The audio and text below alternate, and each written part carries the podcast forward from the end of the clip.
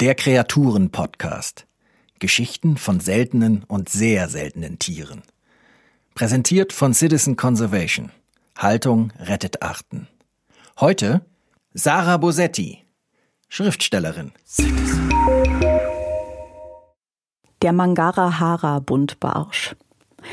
Es gibt Buntbarsche, die sind leuchtend blau oder knallrot. Andere sind leuchtend blau und knallrot. Wieder andere sind prächtig gelb oder bunt gescheckt. Sie tragen wunderbar kontrastreiche Streifen oder einen schicken Schachbrett-Look. Oder sie sehen aus, als habe jemand in Photoshop einfach mal alle verfügbaren Farben mit allen greifbaren Ausfülltools auf einem einzigen Fisch ausprobiert.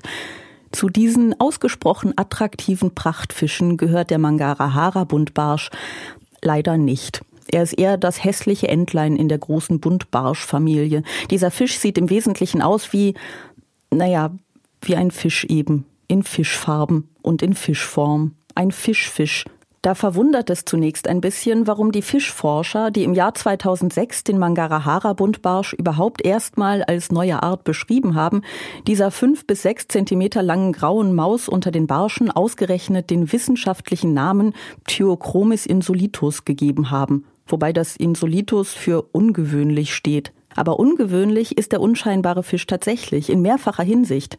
Gut, was die Fischforscher auf den zweiten Blick an ihm so besonders fanden, haut jetzt vielleicht nicht jeden gleich vom Stuhl. Auf einigen seiner Schuppen hat er kleine kammartige Nuppel.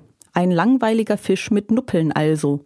Von wegen. Der Mangarahara-Buntbarsch erlaubt uns einen tiefen Blick in die Evolution. Buntbarsche sind eine extrem artenreiche Familie. 1700 von ihnen schwimmen in den Gewässern Afrikas und Südamerikas herum. Mit ihrer Neigung, dauernd neue Arten zu bilden und sich mit den unterschiedlichsten Farben und Fortpflanzungsstrategien voneinander abzugrenzen und neue ökologische Nischen zu erobern, gelten sie als Paradebeispiel für die Evolution. Und sozusagen auf der anderen Seite all dieses bunten Gewimmels steht der Mangara-Hara-Buntbarsch und seine engste Verwandtschaft.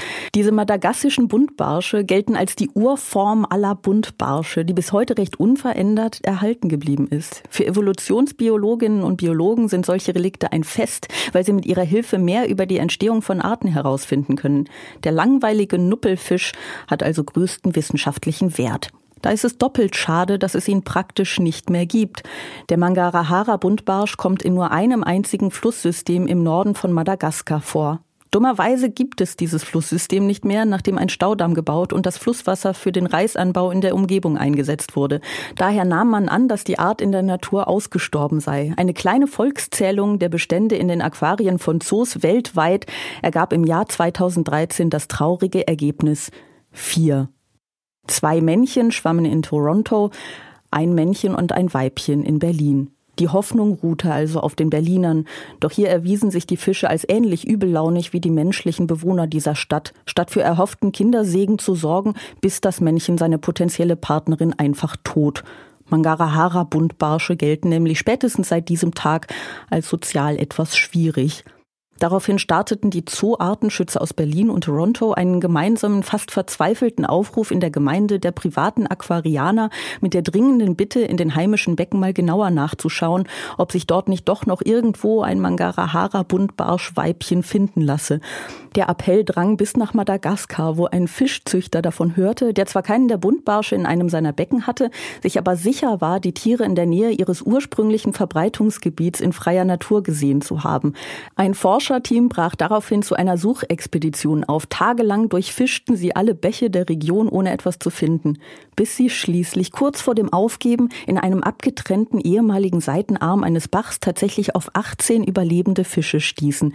Das tümpelartige Gewässer war für die Fließgewässerbewohner als Lebensraum leider nur wenig geeignet, aber irgendwie hatten sie es geschafft, dort bis zu ihrer Rettung auszuharren.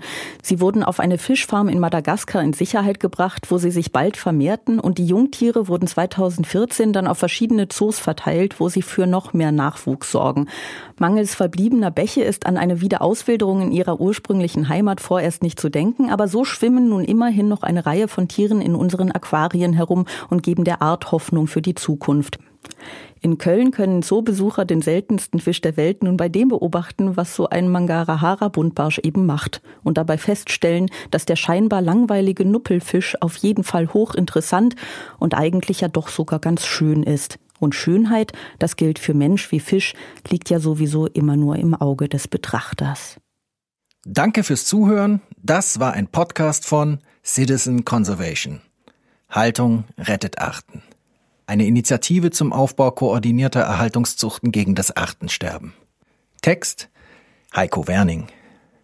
Citizen Conservation finden Sie auch auf Facebook, Instagram, Twitter und YouTube oder unter www.citizen-conservation.org. Citizen.